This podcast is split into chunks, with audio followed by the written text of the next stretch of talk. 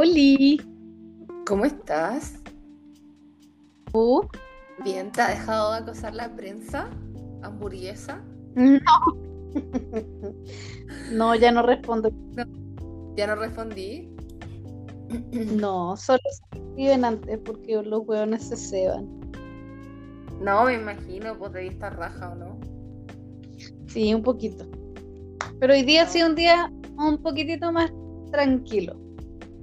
Bueno, ¿por qué? ¿Tú crees que es como por lo del estado de catástrofe? We're gonna die all together, men. No, no sé, yo creo que esta cuestión va a pasar como por olas, así como de que la gente de repente se psicopatea, basta con que uno se psicopatee y se psicopatean todos. No, no, y aparte que es eh, puta, muy real eh, cuando se ve el tema como epidemiológico, que onda, hay un brote y el pánico, eh, aunque no tengas la enfermedad, es terrible. Sí, obvio, tú te enfermáis de puro miedo. Panic at the Disco es, eh, queda corto para la sensación que da como el, el- el- la información, ¿cachai? Y el exceso de información también. Es tan terrible esto. No sé si les ha pasado su cuarto día. de- Hola, Hola, Barbara. ¿cómo están? Bien, ¿cómo está el Michi? Hola, hija. Ah, haciendo la morición en la clínica. Chucha, ¿Qué? de- No, mi gato, que se, no sé, yo creo que desde que nació que viene comiendo porquería. Y hoy día Hizo la llena se le sutura. obstruyó como- Claro, se le terminó obstruyendo el intestino y tenía como un plegamiento. Chuta. No entiendo nada. ¿Y se fue de químico. Claro, ¿sabes qué? Lo pillé cuando ya estaba, vomi- vomitó tres veces seguidas. Yo dije, esta cuestión es rara. Y ya estaba Oh. vomitando agua. Entonces dije, lo llevo antes que se, que se, muera? Claro, ¿cachai? Yo dije, ah, debe tener un bicho, qué sé yo. Y no, pues tenía, tenía flor de obstrucción. Pobrecito. Así que tuve que violar, tuve que violar la cuarentena, dejar a mi hija acá en la casa. Oye, fue, fue una odisea de sensaciones y, Bueno, la única y- cosa justificada No sé. para violar la cuarentena es eso, pues, urgencias médicas. sí, una urgencia. mm. Uy. Pero voy a limitar todas las visitas y todo porque también creo que es un poco de responsabilidad. Y en la clínica veterinaria dejan entrar a la gente que va a ver a los pacientes de a uno. Hermoso. Ah, ¿qué? dejan solamente un paciente, un paciente por vez. Bien. Viva el buen gel. Sí, han tomado buena Oye, Pina, el jefe no se va a conectar. Anda haciéndome, haciéndome la desconocida del podcast. Deja preguntarle. ¡Ale! Lo tenéis trabajando. Dile que trabaje. Conéctate.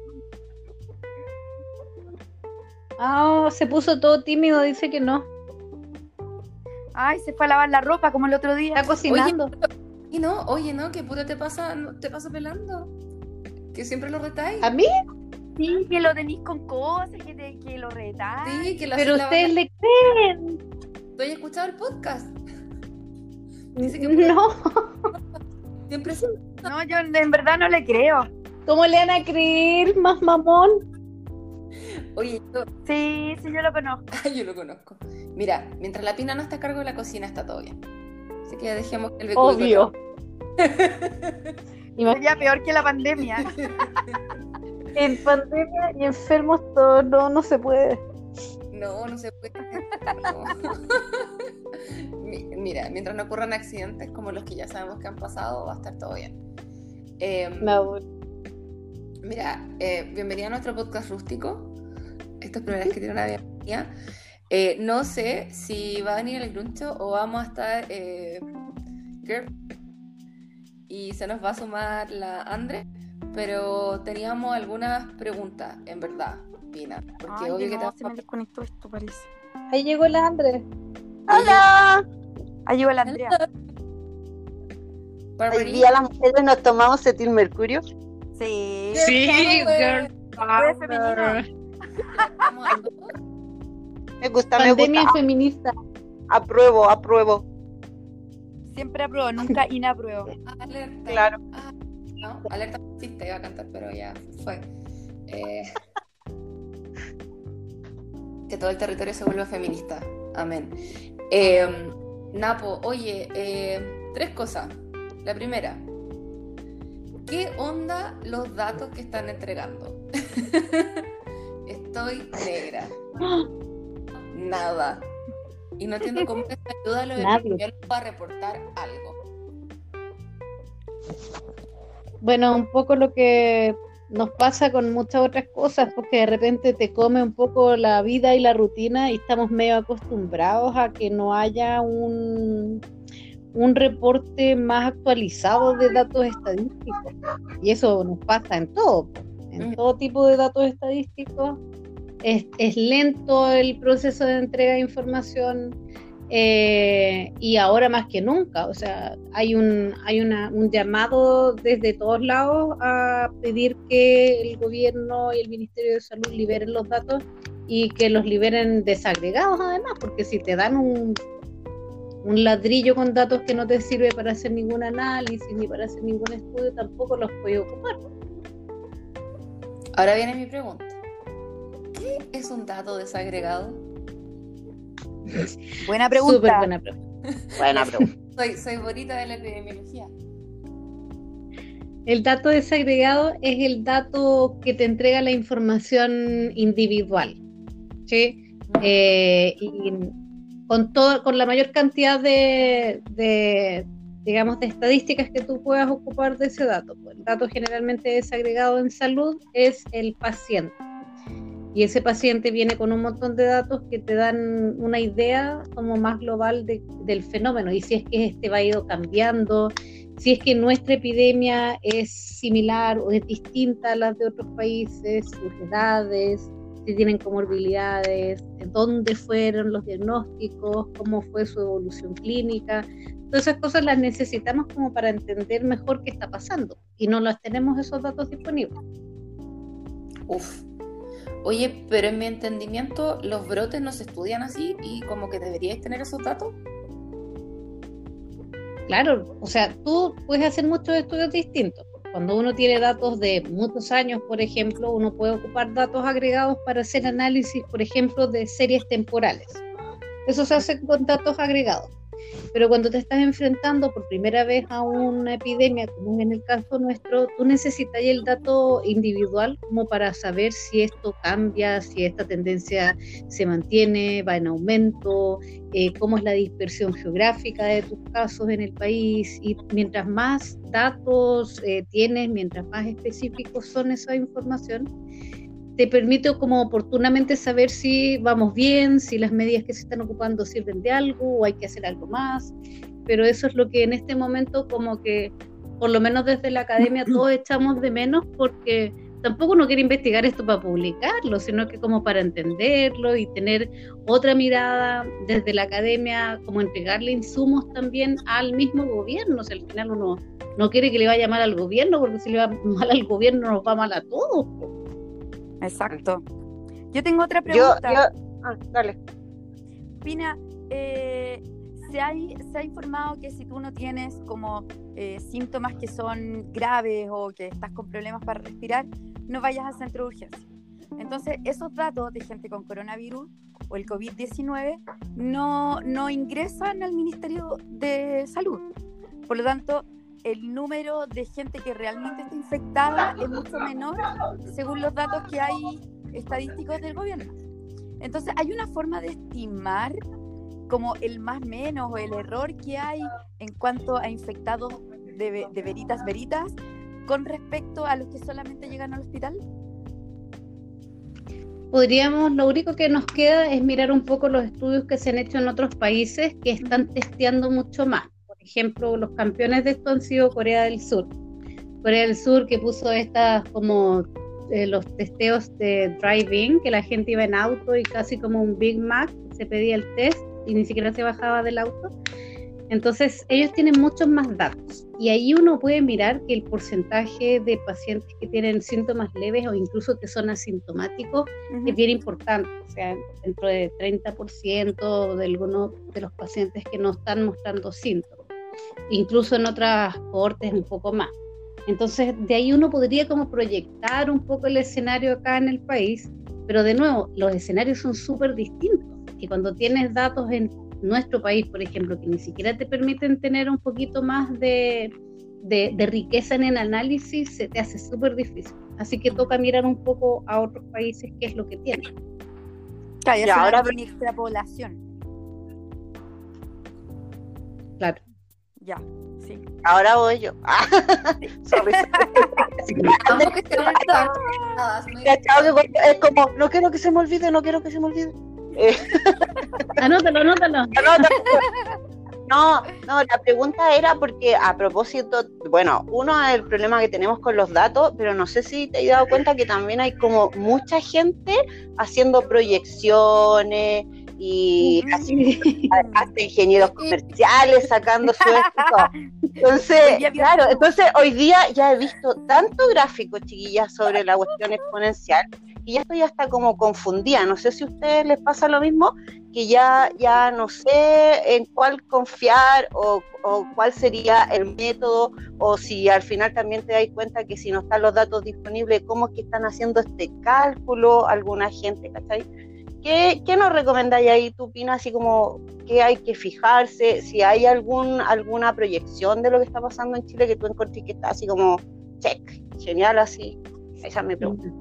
Mire, lo, prim- lo primero yo creo que es verdad que este país, y yo creo que en todas partes estar pasando, que tienen como modelitis, que está todo el mundo así como infectado haciendo modelos de proyecciones de curvas, a veces sin tener mucho conocimiento del comportamiento de esto, porque no es lo mismo proyectar una cosa económica que el comportamiento de una enfermedad nueva como este caso.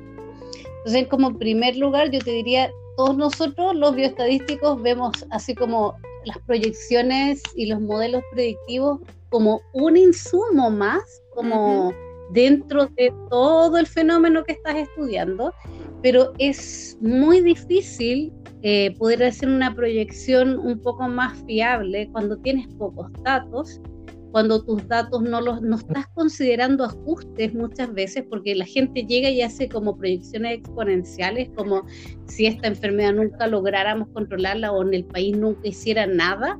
Y la verdad es que eso no es así. Entonces los modelos necesitan ajustarse por las estrategias que están haciéndose de control de los brotes para que sea un poco más justo el análisis. Entonces, generalmente estas curvas tienen un comportamiento que es súper distinto. Al principio, efectivamente, tienes una, una, alza exponencial, pero después ya empiezan a, a mostrarse como unas como curvas más sinusoidales y eso necesitas ajustar por un montón de cosas para que el modelo se haga cargo de ese comportamiento. Entonces, no es llegar y agarrar el, el Excel, he visto algunas cosas ahí, el R o lo que sea, y tomarle un pantallazo, ¿no? Claro, claro. Sí, exacto. Lo que- No iba a decir. A mí me, me, me viene Lo con que yo te diría así que es más Y lo devuelvo. Lo devuelvo. obvio. po. O, o por último, anali- analízamelo, in- interprétalo, porque a veces ponen eso y no, como que no saben qué hacer con el gráfico. Yo te diría que más que andar proyectando curvas, que es importante, o sea, es interesante, incluso académicamente como ejercicio, aquí debiéramos estar analizando el curvo del R0 Ajá. para Ya. saber cuál, cómo vamos y si ese R0 está cambiando, si está aumentando. No sé, ¿ustedes han visto algún cálculo de R0 en Chile? Yo he visto un par, muy poquitos, No, yo comparado con gente que anda Yo ajustando. l- leí que era como entre 2,5 y 3. Pero ese es el mundial. Claro. Necesitamos saber en Chile cómo estamos. Entonces ahí yo echaría más fichas, ahí yo estudiaría más eso, porque eso te da como un- una foto súper dinámica de cómo estamos eh, controlando o no controlando los brotes, cuáles son, eh, cuándo se duplican nuestros casos, por ejemplo. Todas esas cosas son súper importantes más que andar ajustando curvas, porque sí. Eh, Oye, yo voy a hacer una pregunta que es muy inmensa porque yo me imagino que todo el mundo que ha leído los posts de Til Mercurio saben lo que es el R0. Pero, ¿qué es el R0? Sí, ¿verdad? Perdón. El R0 No, no. es el, se llama el número básico reproductivo, que es el promedio de casos nuevos que genera un caso. O sea, por ejemplo, yo estoy enferma de coronavirus, me diagnosticaron, y en promedio yo debiera contagiar a 2,5 personas más. O sea, nosotras tres. Estamos Claro, mal. ya están listas ustedes. O sea, el Claro. crofitero, el crofitero se, se las mandó con 27. Se salva. Es que Oye, ahí ¿sabes? todo el mundo Es que rompió todas las estadísticas. ¿Qué onda tu people, Herrera? Dime tú. Es que ¿qué mira, yo creo que es donde uno se da las manos mucho porque tú te saludas después del ejercicio. Además, Ah, la claro. verdad, los implementos, los implementos están todos cochinos. ¿Cachai? Mira, me- Sí. Menos mal que el loco no hacía yoga con calor, loco. Oh, la dura. Eres de todo el mundo. Qué asco, imagínate, te, to- te toca hacer, eh, no sé, pues lagartija. Ya con tus manos estás contaminando el suelo y el otro se pone al lado y vamos, con- vamos compartiendo bichos. Yo creo que sí, bastante inmune a un montón de enfermedades, incluida la bacteria asesina. Ese fue un comentario muy crofitero. Sí, lo siento. La dura. sorry, sorry, Bárbara. ¿Qué onda. ¿Qué onda, qué onda tu people? Lo voy a guardar para el bronce esa frase. ¿Qué onda tu people? Cuéntanos más. Yo igual yo no, yo no puedo hacer las negaciones, igual hago el CrossFit a veces. Sí, Eh, pero-. CrossFit. Uh, chun, chun, chun. Eh, Pina, última pregunta. Eh, Dale. ¿Cuál es la mejor medida para tener un R0 pequeño? Un R0 pequeño. Oh, vacunas. Pero si Ah. Pero si no, por supuesto que en este momento, con lo que contamos y que es súper necesario sensibilizar a la gente con el distanciamiento social. Es la única forma que tenemos de efectivamente evitar contagios nuevos y eso sumado, por supuesto, a las otras medidas que ya hemos hablado en otras veces, que es el lavado de manos, mantener las superficies limpias, cuidarnos mucho entonces de extremar todas estas medidas, además en la población que sabemos que se nos puede complicar más. Pero por eso que estamos viendo que la mayoría de los países están ya incrementando estas medidas y haciendo cuarentenas nacionales. Hoy día estaba viendo que Argentina, Perú también, nuestros países vecinos están an- avanzando mucho más rápido que nosotros y eso también es súper preocupante. Mm. Ay, es que las medidas económicas, Ah, a mí, el capitalismo, el capitalismo. exactamente. Es crudo esto. Sí. Eh, seguimos. Súper todo, sí, sí. Sí. Ya pues, neñas, ahí para que puedan ir Ñañas. Ya pues, y eso, no sé, voy a pedirle al Gruncho que ponga una canción al final de Girl Power. Y eh, no quiero hacer lo que hace Bicúbico, que es arrancarse cada vez que terminamos. Ay, que tengo que lavar la ropa, cambiar la guagua. Ay, que la Oh, que me van a pegar. Que la casa. nosotros- Pura Bravo. mentira. Lo sabemos, lo sabemos, no te preocupes. Pura bullshit. lo- los amigos de Sin Sentido Común eh, me invitaron a hablar a un podcast, otro ¿Ya? podcast, y están lanzando temporadas más cortitas, así que eh, si tengo alguna duda en algunas preguntas les voy a pedir su apoyo técnico. Por Porque no sé de supuesto. lo que vamos a- Obvio. Ya, pero eso, para que escuchen ahí a los cabros que subieron su temporada nueva, pasando el dato. Muy Ya, bien, muy, Súper, muy bien. súper. Ya. Nos vemos. Bien. Ya, chiquillas, hasta mañana. Chao. Chau. Chao.